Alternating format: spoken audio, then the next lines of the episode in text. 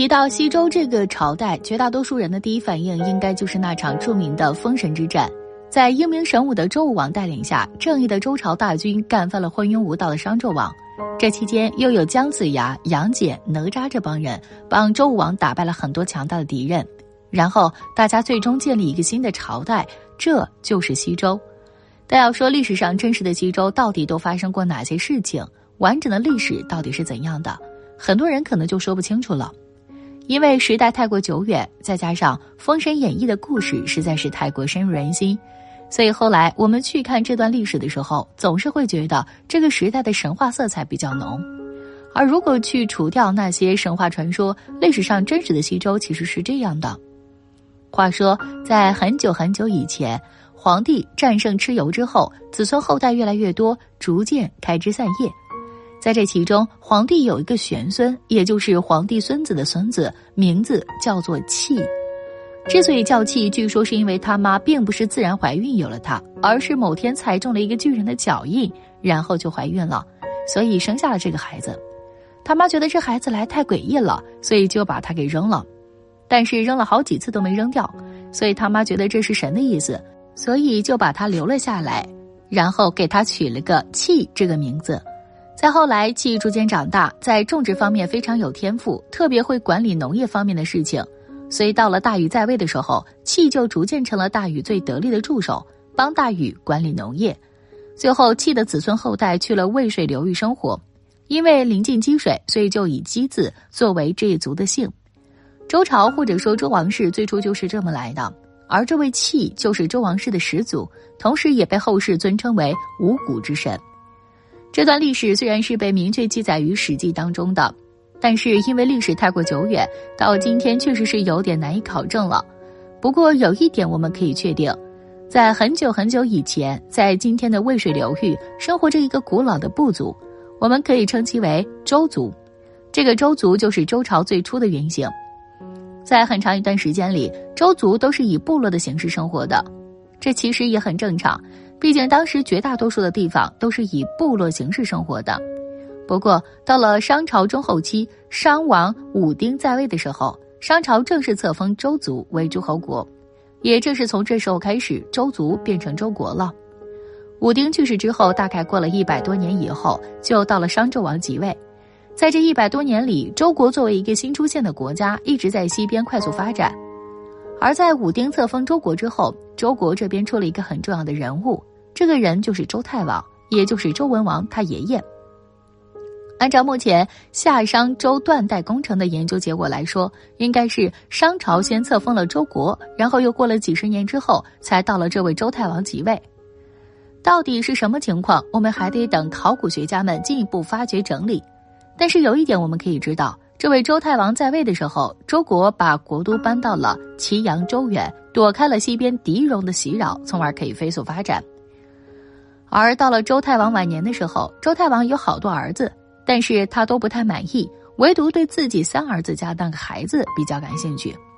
但问题是，如果直接跳过儿子这一辈，直接传位给孙子，好像也不太合适。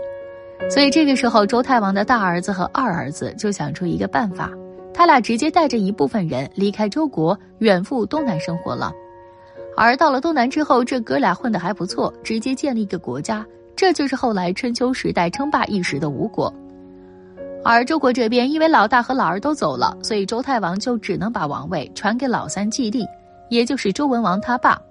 这个季历也是一个超级牛人，先是积极和商朝那边通婚，得到商朝的支持，然后在商朝的支持下横扫西北，后来还被商朝封为牧师。这个牧师和今天的牧师肯定不是一个意思，而是管理整个西北游牧的官。相当于是西方诸侯的首领。不过到了季历晚年的时候，因为周国发展太快，商朝这边也开始逐渐忌惮起来，所以最终季历被商朝叫做商朝王都那边直接软禁致死。而季历死后，接下来就是大名鼎鼎的周文王即位了。提到大名鼎鼎的周文王，很多人第一反应可能就是他算卦比较厉害。中国古代的算命看卦基本上都是尊周文王为祖师爷，而在政治方面，周文王的贡献同样也是非常深远的。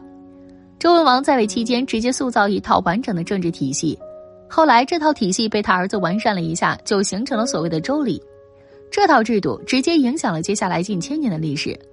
除此之外，周文王一边继续小心侍奉商朝，另一边继续猥琐发育，不断团结那些支持周国的诸侯，打击那些反对周国的诸侯。就这样，到了周文王在位后期的时候，周国当时能够影响的势力范围已经达到当时整个天下的三分之二。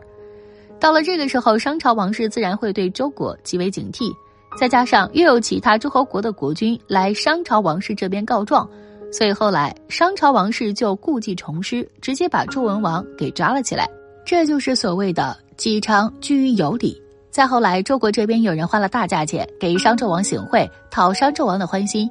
再加上周文王也表现的比较顺从，让商纣王觉得周文王确实不会造反，所以就放了周文王。而周文王回到周国之后，一边继续对商朝俯首称臣，一边继续发展力量，招揽人才。在招揽人才的过程当中，周文王招揽的最重要的一个大臣就是大名鼎鼎的姜子牙。在《封神演义》当中，姜子牙是元始天尊的徒弟，跟着元始天尊学了好几十年才下山。下山的目的就是为了辅佐周朝。不过在正史上肯定没有什么元始天尊，正史上的姜子牙其实就是一个落魄贵族，他的祖上据说曾经也曾辅佐大禹治水，后来被大禹封官。但是经过夏商两代的传承之后，到了姜子牙这一代，他们家早就已经败落了。因为当时是典型的贵族政治，只有贵族才能做官，所以姜子牙即便年轻的时候学了很多东西，学富五车，依然没办法做官。就在这个时候，姜子牙听说西边的周国正在招揽人才，而且还不限于贵族身份，所以接下来姜子牙就去了周国那边，借着钓鱼的机会见到了周文王。然后让周文王发现了他的大才，从而成了周国的高官。当然，对于姜子牙归周的过程，也有其他的说法。比如有人说，姜子牙是在周文王被商朝关押之前就已经来到周国，开始为周国效力了。而且，周文王能够被商朝释放，也是姜子牙出谋划策的结果。不管怎么说，姜子牙到了周国这边之后，肯定是被重用了。而接下来，姜子牙也没有辜负周文王的期望。在姜子牙的出谋划策之下，越来越多的诸侯国开始归附于周国，从而形成了周国占天下三分之二的局面。另外，《封神演义》里的姜子牙好像没有什么感情戏，也没有什么后代出场，但在正史上，姜子牙肯定是有后代的，而且是儿女双全。姜子牙的儿子后来被周王室封到了山东，建立了齐国。春秋时期，那位称霸的齐桓公就是姜子牙的后代。而姜子牙的女儿则是直接嫁给了周武王，成了周朝实际意义上的第一位王后。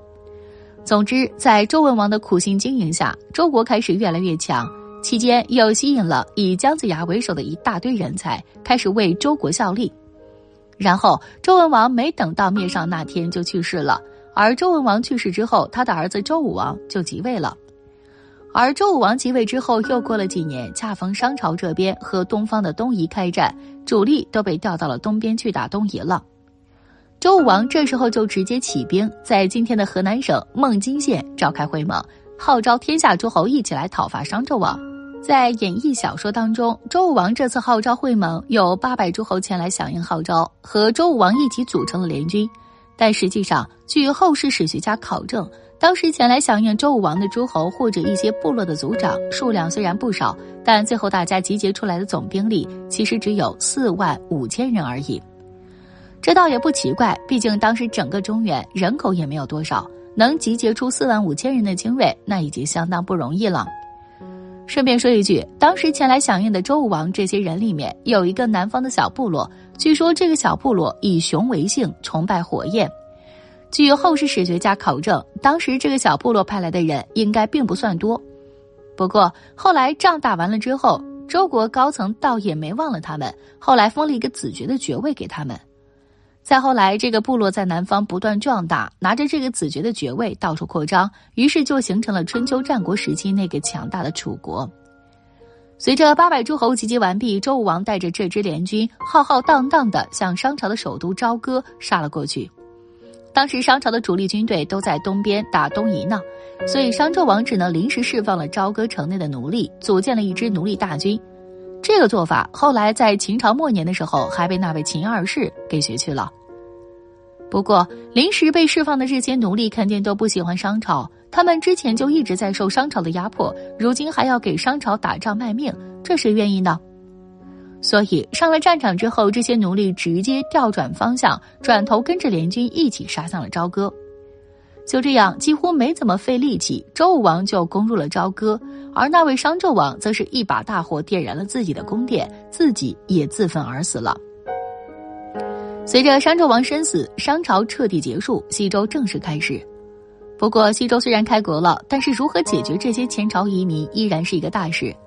毕竟，商朝之前东征的那些大军此时还在，而且其他商朝王室的支脉此时也依然强大。所以，西周开国之后，周武王首先要做的就是一边安抚他们，一边完成对整个中原的控制。于是，这个时候的周武王就想到一个非常绝妙的办法，干脆直接把自己的儿子、兄弟，还有像姜子牙这样的功臣分封到各地去监管和控制当地，那不就能解决问题了吗？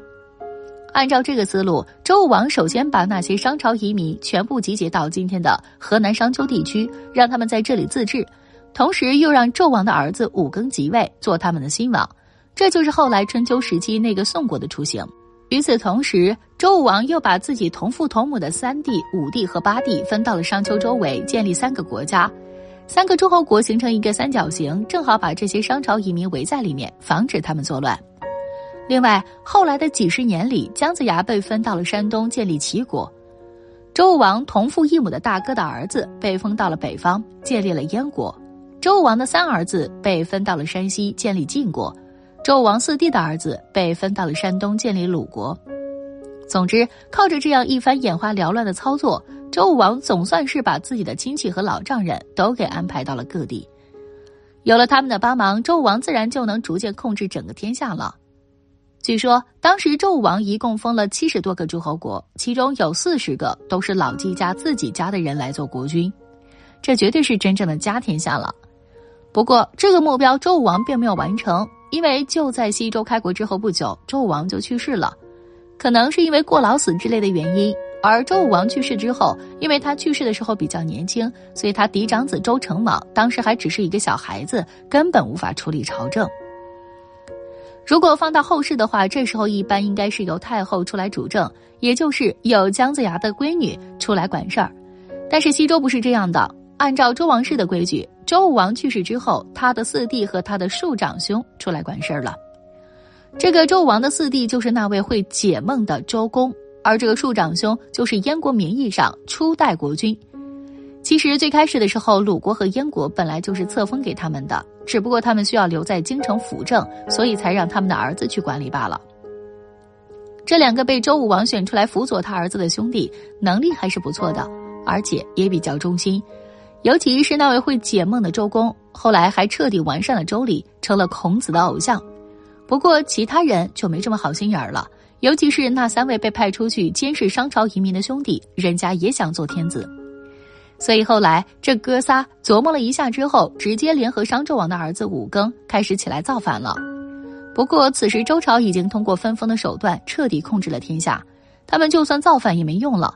不久之后，那位会解梦的周公直接带兵灭了他们，然后又从他们的亲戚里面挑了一些对周王室忠心的，继承了他们的国家。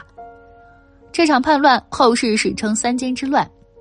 三监之乱结束之后，西周开国过程中最后的一个大类——商朝移民的问题，也就算是彻底解决了。而随着商朝移民的问题解决，周朝内部就算是彻底消停了。所以，接下来周朝的任务就是花时间去休养生息，让老百姓过上好日子。所以，接下来的几十年里，先是周公辅政，等到那位周成王长大之后，再正式亲政。周成王去世之后，他的儿子周康王又继续了之前休养生息的执政理念。所以，周成王和周康王在位的这段时间，算是西周历史上最美好的一段时间里，后世史称成康之治。如果类比后世的话，大概就相当于是汉朝的文景之治，因为这段时间一直比较太平，所以成康之治这段历史就没什么多少可说的了。不过到了周康王晚年的时候，随着周朝休养生息的差不多了，那接下来自然要对外扩张了。汉朝的时候，汉朝经过文景之治的修养之后，到了汉武帝时期就开始大规模对匈奴用兵。而西周这时候其实和后来的汉朝也是一样的，不过当时的西周面对的敌人可比汉朝更多，当时的西周还没有完全统治我们现代理解的那个中原，所以在西周的周围，东边有东夷，西边有犬戎，西北有鬼方，南边有南蛮，北边有北狄，总之周围都是敌人。如此一来，从周康王晚年开始，接下来即位的周昭王和周穆王都是不断对外开战。经过这几位国君的联系开战之后，西周的地图才变成我们后来看到的春秋初期的那个地图。要不是他们对外征战，估计周王室后来就一直都是一个内陆国了，连海都见不着。类比汉朝时期，这段历史就等同于汉武帝在位期间。连续几十年的对外征伐固然让西周的版图扩大了不少，但是当初成康之治攒下的家底肯定也挥霍的差不多了。所以接下来三十年里，周共王和周懿王在位期间，西周开始停止对外战争，再次休养生息。如果类比汉朝的话，周共王和周懿王在位的这段时间，大概就相当于汉朝的赵宣之治。而周懿王去世之后，因为他的儿子怯懦无能，所以周懿王的叔叔趁机篡位上权，这就是周孝王。没错，虽然周王室一直推崇嫡长子继承制，但是在周朝的历史上，其实也发生过这种篡位的事情的。周孝王在位期间，周朝其实有两件事值得一提，一件就是他篡位这件事儿，另一件则是他西征犬戎。因为之前的两代周天子选择了休养生息，所以原本被周朝打败那些敌人开始逐渐再次恢复过来，而当时周王室的国都在西安地区，更容易受到西边敌人的威胁。所以周孝王为了解决这个问题，就再次率兵去征讨了一下这些西边的游牧民族，而想要和西边的这些游牧民族开战，周王室首先得有大量的战马。于是，周孝王在位期间就大力发展周王室的养马产业。在这个过程当中，周孝王发现自家马场有个叫嬴妃子的小伙子养马养得不错，所以干脆就把甘肃天水那边划出了数十里方圆的一块土地，专门封给他，让他去养马。若干年之后，这个嬴妃子的后人建立一个国家叫秦国，而嬴妃子的后人繁衍了三十五代之后，出了一个超级牛人，彻底统一了天下。这就是后来的秦始皇嬴政。当然，周孝王当时肯定没想过这么多，他只是想让老嬴家帮他养马而已。而从后来周孝王对西戎的战争来看，他的选择倒也没错，确实击退了西戎。周孝王在位十多年之后去世，而他去世之后，大家又把之前那个被他废黜的太子请了回来，继承了王位，这就是周夷王。到了周夷王即位之后，西周其实已经到了衰退期了。实际上，西周从周共王和周懿王时代之后就已经进入衰退期了。后来的西汉也确实如此。赵宣之治结束之后，西汉就进入衰退期了。这当然不是什么巧合，而是历史规律。西周时代因为土地都归国家和贵族所有，所以没有西汉时期的土地兼并。但是从生产力的角度来说，其实还是存在兼并的问题。当时一个国家高层占据的蛋糕越来越多，底层百姓和平民分的蛋糕越来越少，肯定会出问题的。可是当时的周王室还没有这个概念，所以周懿王上位之后，把所有问题都归咎于自己太过懦弱。他觉得就是因为自己太过懦弱，所以才压不住下面的诸侯国，所以才会导致他叔爷抢他的王位。于是周懿王上位之后，开始大力推行严刑峻法，弹压那些贵族。为了让这些诸侯害怕自己，强化自己的统治，周懿王甚至直接把当时在位的齐国国君抓到周王室这边，直接烹杀了。这种做法虽然能够短暂的让那些诸侯害怕周王室，却无法从根本上强化诸侯。而周懿王去世之后，他的儿子周厉王依然继承了这个理念，继续执行严刑峻法。而且，周厉王还更进了一步，不但建立起严酷的监管体系，让大家走在大街上都不敢说话，同时还再次重启对外战争，企图通过对外战争转移矛盾。这样一来，西周的那些贵族们自然就不愿意了。所以后来，西周的平民和贵族直接联合起来，推翻了周厉王的暴政，把周厉王给赶走了。不过，据后世史学家考证，当时发动政变的主要还是西周的贵族。而这场政变之后，周厉王被赶走了，因为群情激愤，他的儿子也就是当时的太子，暂时也没法继位。所以接下来周王室就有两位周公执政，没有再立天子。当年周武王曾经选了他的两个兄弟辅佐他的儿子周成王，如今这两位周公就是当年那两个兄弟的后代。两位周公共同执政的这段时间，后世史称共和行政。共和行政这件事在中国历史上是一件很重要的大事，因为这是中国历史有确切纪年的开始。在此之前，中国人虽然也有记载历史的习惯，但是对年份的记载却比较模糊，所以我们现代才需要搞一个夏商周断代工程，目的就是想要考证共和行政之前那些大事到底都是准确发生在哪一年。而共和行政开始之后，大家记历史就比较明确了，每一件事我们都知道发生的准确时间。共和行政一共持续了十四年，十四年之后，随着那位被放逐的周厉王在放逐中去世，他的儿子也长大了，所以这个时候大家再次把他的儿子请回来做了天子，这就是西周历史上的倒数第二位天子周宣王。据史书记载，周宣王即位之后，重用了一大堆贤明的大臣。这些大臣很多都是各个国家的国君，在他们的辅佐之下，西周很快就再次繁荣起来。后世史称宣王之治。不过到了周宣王晚年的时候，周宣王又犯了穷兵黩武的毛病，独断专行，滥杀大臣，从一个明君变成了一个昏君。但是据后世史学家考证，所谓的宣王中兴，其实只是西周的回光返照而已。历史的真相其实是，周宣王即位之初是被大家推举上去的。所以不得不重用各国的国君，自己也没什么权利。而大家为了粉饰大臣们掌权的合法性，所以才说这段历史比较美好。后来等到周宣王在位的时间越来越长，周宣王自然就想拿回权力，但是那些大臣肯定不干，所以周宣王就企图通过战争转移问题，重塑自己的威信，并且干掉那些不听自己话的大臣。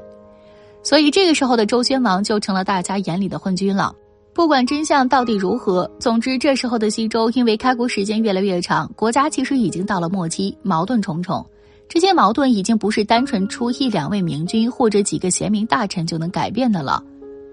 就是在这种情况下，周幽王登基了。按照史书记载，周幽王是一个妥妥的昏君。他上位之后，任用奸臣、国实父，搞得民怨沸腾。后来又废了自己的王后和太子，立宠妃褒姒为皇后。这些事情，周幽王确实都做过，而周幽王作为昏君和亡国之君的身份，也确实没法洗白的，因为西周确实是亡在了他的手里。正是因为他的所作所为，加速了矛盾的激化，所以才导致了西周的灭亡。但从另一方面来说，周幽王做的那些事情，其实也是事出有因。据后世史学家考证，周幽王登基的时候，同样也面临着之前他爹面对的问题。当时周王室的直属力量已经衰落了。因为周朝是实行分封制的，之前历代周天子不断分封自己的地盘，导致当年周武王直辖地盘很大，但是传到周幽王手里的地盘却很小。再加上之前几位周天子又通过战争消耗大量的国力，所以此时的周王室自身力量早就不足以压制其他诸侯了。尤其是一些地处偏远的诸侯，更是连朝拜都不来了，等于是半独立的状态。在这种状态下，之前的周宣王才会尽量团结其他诸侯，让那些诸侯进入周王室掌权。可是没想到的是，这些诸侯进入周王室之后，只为自己揽权，根本就不想着如何复兴周王室。